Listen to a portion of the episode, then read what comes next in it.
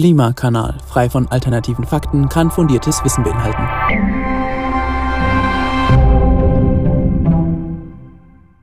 Hallo und herzlich willkommen zu einer neuen Folge des Klimakanals. Hallöchen. Es geht weiter mit dem Thema Klimawahl und wie gesagt, wir bleiben dabei. Wenig Gequatsche, viele Inhalte, kurze Folgen. Deswegen starten wir gleich ins Thema rein. Und das Thema jetzt ist eben in dieser Folge, welche Rolle spielen synthetische Gase und Kraftstoffe? Wenn wir über synthetische Gase sprechen, dann geht es in der Debatte vor allem eben um Wasserstoff, um synthetischen Wasserstoff. Ähm, und da sollten wir vielleicht mal am Anfang klären, was gibt es denn da so für verschiedene Sorten sozusagen von Wasserstoff. Da wird mhm. geredet von, von Grün, von Blau, von Türkis, von Weiß. Wir werden jetzt mal so über zwei bzw. drei zentrale äh, sprechen.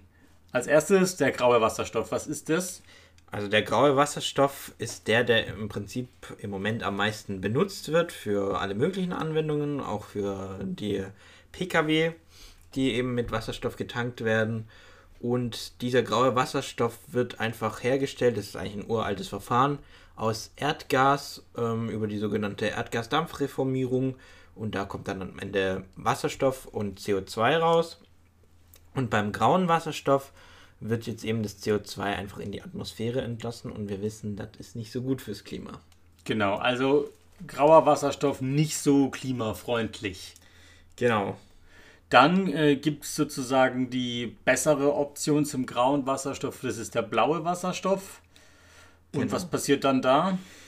Der ist eigentlich ganz ähnlich zum äh, grauen Wasserstoff, nur da wird eben ähm, das CO2, das dabei entsteht, eben direkt aufgefangen und dann eben direkt verpresst und eingelagert unterirdisch, so wie es auch für Carbon Capture and Storage, also wenn man direkt aus der Atmosphäre CO2 entziehen will, auch gemacht würde. Ja.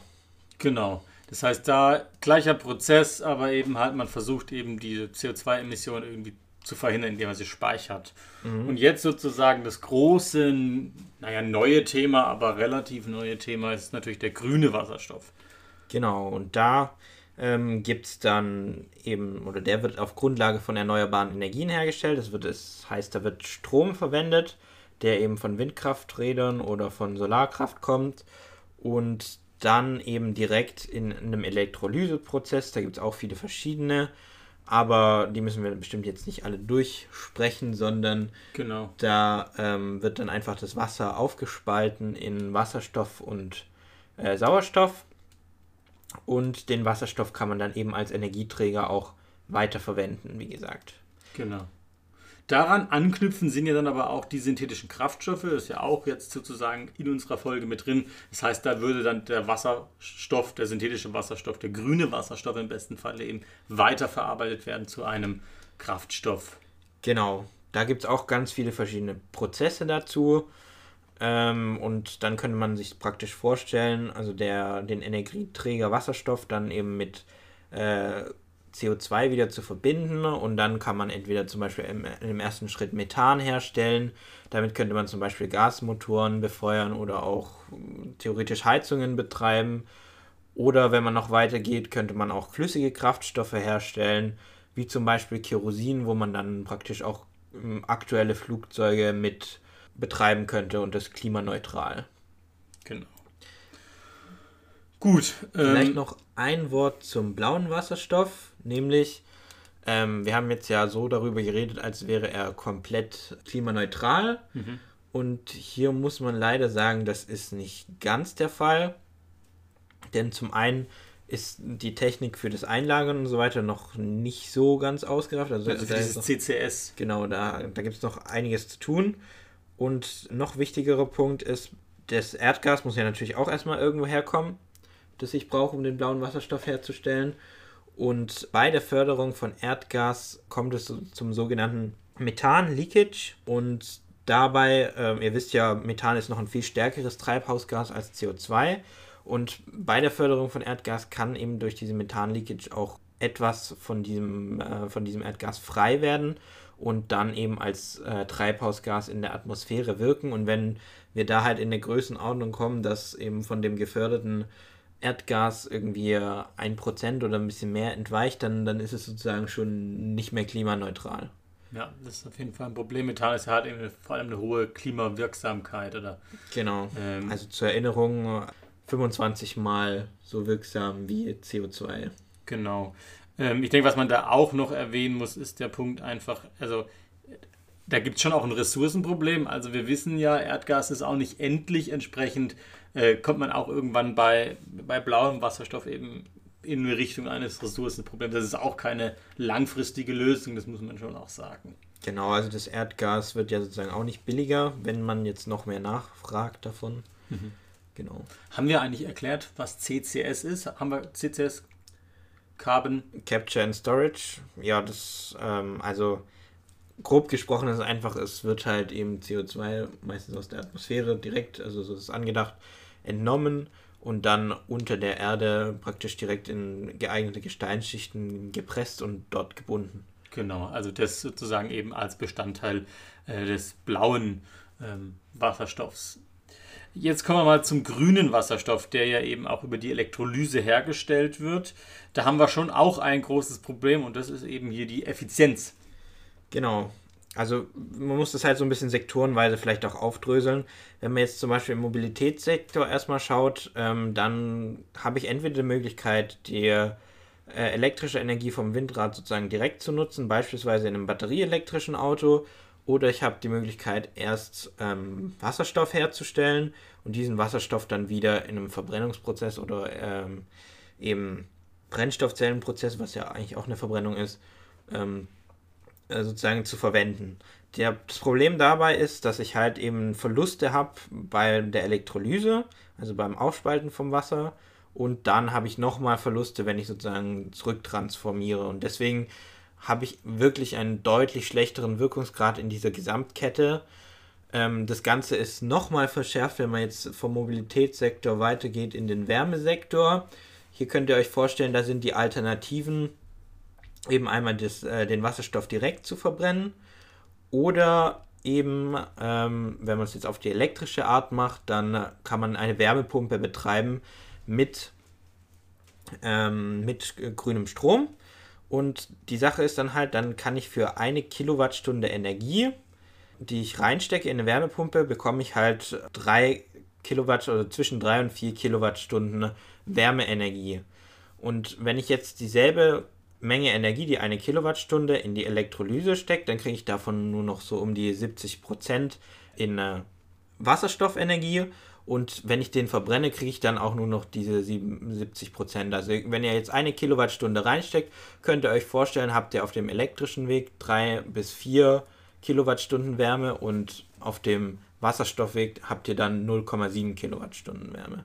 Und das ist natürlich um Faktoren unterschiedlich und deswegen ist es deutlich sinnvoller, allein schon aus Kostengründen auf eben diesen elektrischen Weg zu setzen, da wo es geht. Ja, da lass mich da mal noch einhaken. Also eben das Effizienzproblem hat nämlich dann auch eben schon auch eben ökonomische Folgen, das muss man auch sagen. Also ein Teil ist die Effizienzproblematik äh, ökonomisch, ein anderer Teil ist natürlich auch, dass die Anlagen für solche, für solchen, für die Herstellung von grünem Wasserstoff auch teuer sind.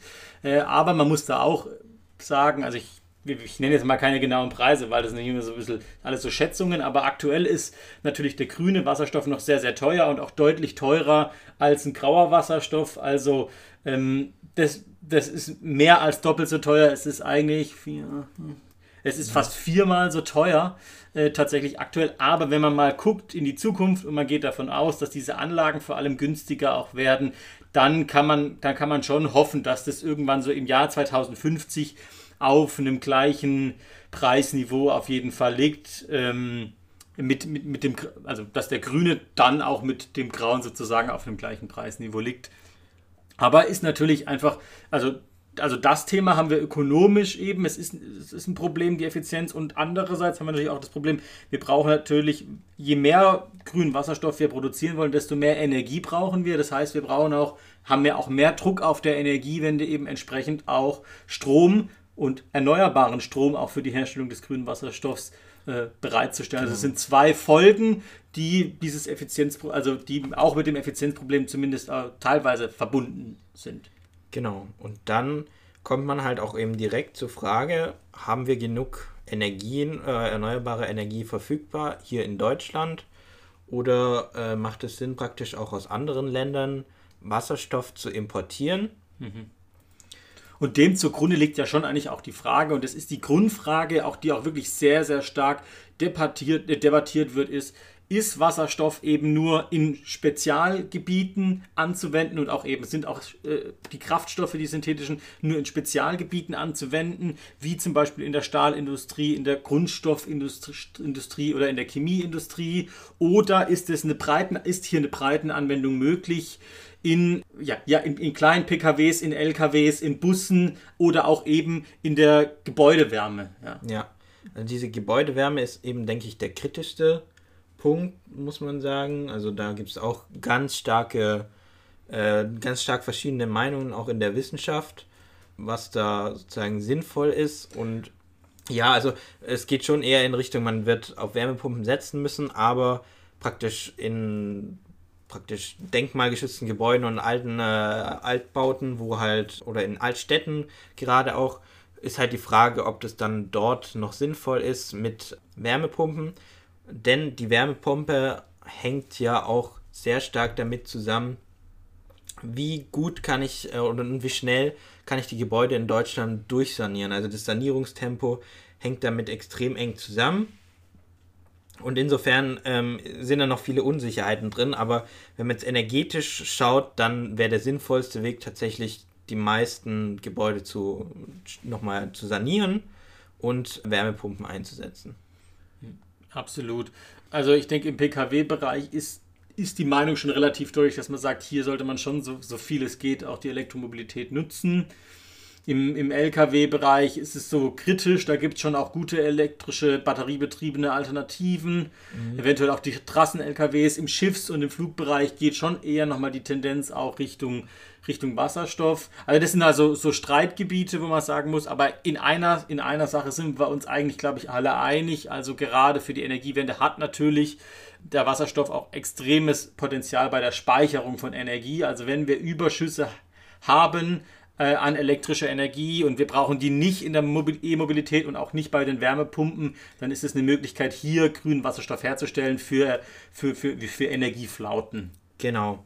Also diese Diskussion, ob man dafür jetzt Überschüsse sozusagen ausreichen oder ob man die, ob man da zusätzliche erneuerbare Energienkapazitäten braucht, sozusagen die Diskussion denke ich, noch offen. Ich denke auch, dass äh, viele Wissenschaftler jetzt eher in die Richtung gehen, man braucht halt ähm, zusätzliches Kontingent an erneuerbaren Energien, einfach um Wasserstoff herzustellen. Das kann also nicht allein durch Spitzenglättung passieren, beziehungsweise die Spitzenglättung durch Wasserstoff ist ineffizient, weil kostenintensiv, weil äh, wenn ich so einen H2-Elektrolyseur habe, dann soll der möglichst durchlaufen, weil der teuer ist. Dagegen äh, ist es ziemlich egal, wann ich mein Elektroauto auflade. Das heißt, dann kann ich die Regelung darüber eher machen. Aber den Wasserstoff muss ich herstellen, denn wie der Felix schon gesagt hat, es gilt halt eben diese dunkelflauten Bereiche schon irgendwie zu überbrücken. Und das kann dann passieren, indem ich eben diesen Wasserstoff, den ich auf Vorrat produziert habe, später verwende, entweder in einem geeigneten Kraftwerk äh, oder in, äh, Elektro äh, in Brennstoffzellenanwendungen, um halt eben direkt elektrische Energie wieder zu erzeugen. Ja. Ihr merkt, das Thema Wasserstoff ist sehr, sehr komplex und das kann man jetzt schwer in 20 Minuten abbilden. Es ist tatsächlich auch ein Tenor, der aus der Wissenschaft durchaus kommt, dass auch die Politik äh, die Komplexität des Wasserstoffsthema doch nicht ganz so ernst nimmt. Da gibt es schon einfach verschiedene Perspektiven. Das muss man sich bewusst sein. Und trotzdem kann man schon sagen, ja, also Wasserstoff hat schon eine wichtige, Spe also ein großes Speicherpotenzial für die Energiewende und auch ein Umstieg ist durchaus in manchen äh, Sektoren einfach, ja, muss passieren und ist nicht unumgänglich. Also gerade wenn wir über Stahlproduktion und Grundstoffe reden oder auch in der Chemieindustrie, da braucht es auch in Zukunft Wasserstoff und da kann es schon auch sein, dass man sagt, okay, wir steigen jetzt um technologisch und werden im Übergang vielleicht dann doch den grauen oder blauen Wasserstoff verwenden, um dann, wenn der Wasserstoff dann in 10, in 20 Jahren wirklich auch kommt, wir sozusagen technologisch darauf vorbereitet sind und nur noch sozusagen die Sorte des Wasserstoffs wechseln müssen. Ja? Genau. Also es gilt da praktisch jetzt schon die richtigen Weichen auf jeden Fall für zu stellen. Deswegen ist es auch die Klimawahl 21. Ja. Ähm, genau, und, Und dann die würde ich 25. sagen, ja. können wir direkt ähm, ein bisschen dazu kommen, was die Parteien dazu Das ist ein sagen. guter Punkt, also ist ja auch wichtig. Soll ich starten? Ja, fang du mal an. Gut, ich habe gemacht ähm, äh, die Grünen und die Linke. Ich fange mit der Grünen an. Also ganz klar, die Grünen schreiben auch, Wasserstoff ist vor allem aus erneuerbaren Energien eben zentral für die Versorgungssicherheit und ist eben auch gut speicherbar.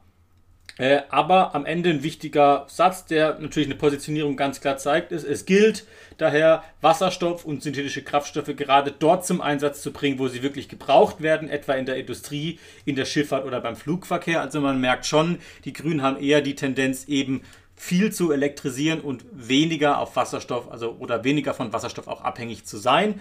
Ein wichtiger, wichtiger Punkt, der aber eigentlich, glaube ich, auch überall irgendwo ein bisschen drin ist bei den Parteien, ist natürlich, wir, es ist wichtig, Wasserstoff und grünen Wasserstoff in Deutschland oder Europa herzustellen, aber man ist, also man wird nicht ganz unabhängig das herstellen können, sondern man muss auch gucken, dass man aus anderen Ländern Wasserstoff importiert und den auch eben zu guten Bedingungen, äh, sei es jetzt äh, also auch Arbeitsbedingungen und umweltfreundlich, als aber auch natürlich auch langfristige Partnerschaften eben hier auch aufbaut. Und vor allem natürlich grün. Also da, wo er herkommt, soll er jetzt nicht auch grau hergestellt werden, beispielsweise. Genau. Ja, dann mache ich mal vielleicht weiter mit der CDU, die ganz klar in ihrem Programm schreibt, sie will Deutschland zum Wasserstoffland Nummer 1 machen. Dafür haben sie verschiedene Maßnahmen äh, vorgeschlagen. Beispielsweise wollen sie eine Wasserstoffagentur stärken, äh, die Wasserstoffagentur stärken, um internationale Kooperation, vor allem eben für den Import von Wasserstoff zu stärken ähm, wollen dann auch gezielt fördern, also praktisch Power-to-X-Anlagen, was ja so Wasserstoffanlagen sind, wollen sie gezielt fördern und auch die Infrastruktur, das heißt mögliche Pipelines für Wasserstoff und das auch auf Basis des aktuell vorhandenen Erdgasnetzes, was schon ein bisschen darauf hindeutet, dass man sozusagen auch im Wärmesektor da äh, Richtung Wasserstoff tendiert. Dann soll die Forschung weiter gefördert werden und ein europäisches Wasserstoffnetzwerk aufgebaut werden, um eben die äh, Kooperation äh, zu stärken. Und dann wollen sie natürlich grünen Wasserstoff, aber auch zusätzlich den blauen Wasserstoff auf jeden Fall einsetzen. Genau. Gut.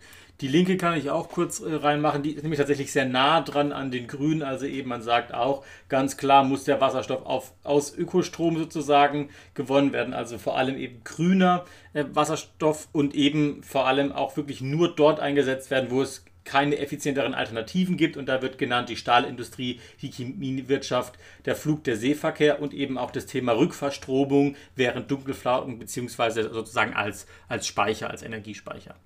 Genau.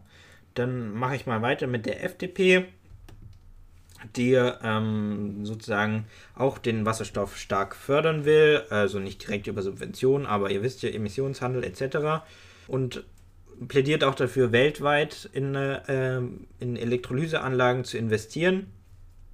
Will dabei auch auf, äh, aber auch auf blauen Wasserstoff setzen, erwähnt aber explizit im Parteiprogramm, dass dafür die Voraussetzung ist, dass man eben kein Carbon Leakage oder Methan Leakage in dem äh, Fall sozusagen äh, haben will. Das heißt, man setzt voraus, dass die Methan Leakage entweder nicht stattfindet im technischen Prozess oder wenn das nicht funktioniert, dass man dann äh, einen Ausgleich schafft dafür. Außerdem plädiert auch die FDP für eine europäische Wasserstoffunion. Also ist ähnlich wie bei der CDU dann. Komme ich am Ende noch zur SPD. Lass mich kurz noch einen Satz zur FDP sagen, weil das ist eigentlich ein ganz guter Link zwischen FDP und SPD, was auch auffällig ist. Also FDP und SPD erwähnen auch eben den Einsatz von Wasserstoff bzw. synthetischen Kraftstoffen in, in Automobilen. In den anderen Parteiprogrammen ist es nicht so zu finden. Genau. Ähm, dann komme ich noch zur SPD, die auch ähm, sozusagen den Wasserstoff stark fördern will, allerdings äh, vor allem dort, wo eine direkte Elektrifizierung nicht möglich ist, ähm, will dazu auch ähm, den Wasserstoffleitungen auf, aufbauen, also im Prinzip Pipelines, Und ähm, das ist ja ähnlich wie bei der CDU auch.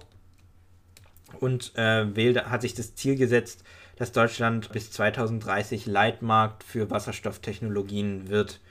Und der soll dann auch eingesetzt werden natürlich, wie bei den anderen auch in Stahl, Lkw, äh, Schiff- und Flugverkehr.